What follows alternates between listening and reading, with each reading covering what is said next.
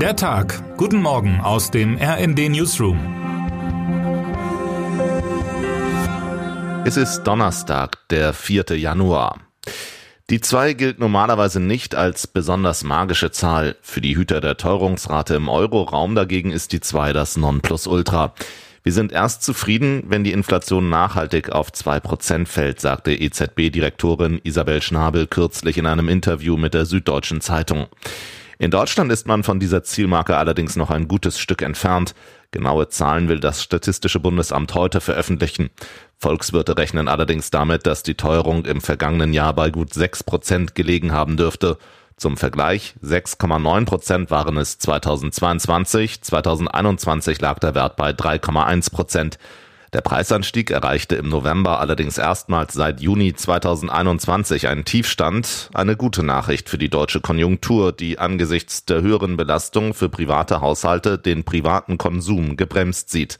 Für Dezember dürfte die Inflation zwar noch einmal angezogen haben, weil der preisdämpfende Effekt aus dem vergangenen Jahr, der Staat hatte einmalig die Kosten für den Abschlag der Gas- und Fernwärmekunden übernommen, wegfällt. Ökonomen prognostizieren für 2024 jedoch einen weiteren Rückgang der Inflation. Die Bundesbank rechnet mit 2,7 Prozent, die Wirtschaftsweisen dagegen mit einer durchschnittlichen Teuerungsrate von 2,4 Prozent. Der EZB dürfte das gefallen. Dennoch hinkt Deutschland beim Aufschwung hinterher. Grund dafür ist vor allem die Ampel, kommentiert RD-Chefredakteurin Eva Quadbeck. Für anhaltende Verunsicherung der Wirtschaft und der Bevölkerung sorgt vor allem die Bundesregierung und deren Finanzplanung, schreibt sie und blickt etwa auf das Wachstumschancengesetz, das den Wohnungsbau in Schwung und der Wohnungswirtschaft Steuererleichterungen bringen soll, aber im Vermittlungsausschuss zwischen Bundestag und Bundesrat festhängt. Seit Gerhard Schröder sich beim Jahrhunderthochwasser an der Elbe Gummistiefel anzog und damit viele Wählerstimmen bei der schon verloren geglaubten Bundestagswahl 2002 für sich gewinnen konnte, ist es quasi ein Muss für Kanzlerinnen und Kanzler, betroffene Gebiete zu besuchen.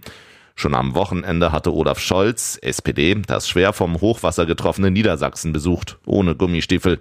Heute will er sich in Sachsen-Anhalt ein Bild von der Lage machen, begleitet von Bundesumweltministerin Steffi Lemke, Grüne und Ministerpräsident Rainer Haseloff, CDU. Geplant ist dabei auch der Besuch des Deichs in Sangerhausen, der angesichts der Wassermassen zu brechen droht. Während weder eine Entspannung der Lage noch das ganze Ausmaß der Schäden absehbar sind, hat in der Bundespolitik bereits wieder die Diskussion über eine Aufweichung abseits der Deiche begonnen, die der Schuldenbremse. Politikerinnen und Politiker von SPD und Grünen brachten eine solche gestern ins Gespräch. Die FDP reagierte wie gewohnt ablehnend. Man sei für den Fall der Fälle handlungsfähig, hieß es aus Berlin.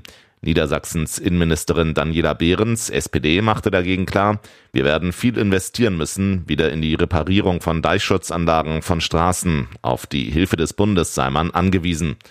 Ein Gutes hat der Dauerregen immerhin. Die Grundwasserpegel steigen nach zu trockenen Jahren wieder. Und auch die Böden erholen sich bis auf einige Ausnahmen bundesweit wieder.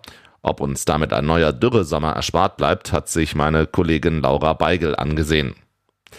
Seit fast zwei Jahren muss sich Remsmar-Entführer Thomas Drach vor Gericht verantworten. Heute könnte ein Urteil im Prozess fallen. Zunächst hat der Angeklagte selbst aber am 100. Verhandlungstag im Kölner Landgericht die Gelegenheit, das letzte Wort zu ergreifen. Danach erst will die Kammer bekannt geben, ob sie noch heute oder an einem separaten Termin das Urteil gegen Drach, der wegen mehrerer spektakulärer Raubüberfälle auf Geldtransporter und wegen Mordes angeklagt ist, spricht.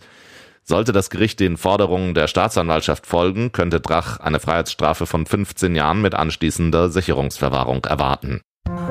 Wer heute wichtig wird. Sechs Tage sind es noch, dann startet die Handball-EM. Vor dem Start des heimischen Turniers will sich die Mannschaft von Bundestrainer Alfred Gislason bestmöglich vorbereiten. Dafür steht heute ein Testspiel gegen Portugal in Flensburg auf dem Programm. Das Spiel ist für die DHB-Auswahl auch wichtig, um vor dem Beginn des Heimturniers am 10. Januar die eigene Leistung beurteilen zu können. Welche Chancen sich das deutsche Team überhaupt ausrechnen kann, schätzt der ehemalige DHB-Vizepräsident und aktuelle Manager der Füchse Berlin, Bob Hanning, im Gespräch mit dem Sportbuzzer ein. Und damit wünschen wir Ihnen einen guten Start in den Tag. Text Sabine Gurol, am Mikrofon Tim Britztrup. Mit rnd.de, der Webseite des Redaktionsnetzwerks Deutschland, halten wir Sie durchgehend auf dem neuesten Stand. Alle Artikel aus diesem Newsletter finden Sie immer auf rnd.de slash der Tag.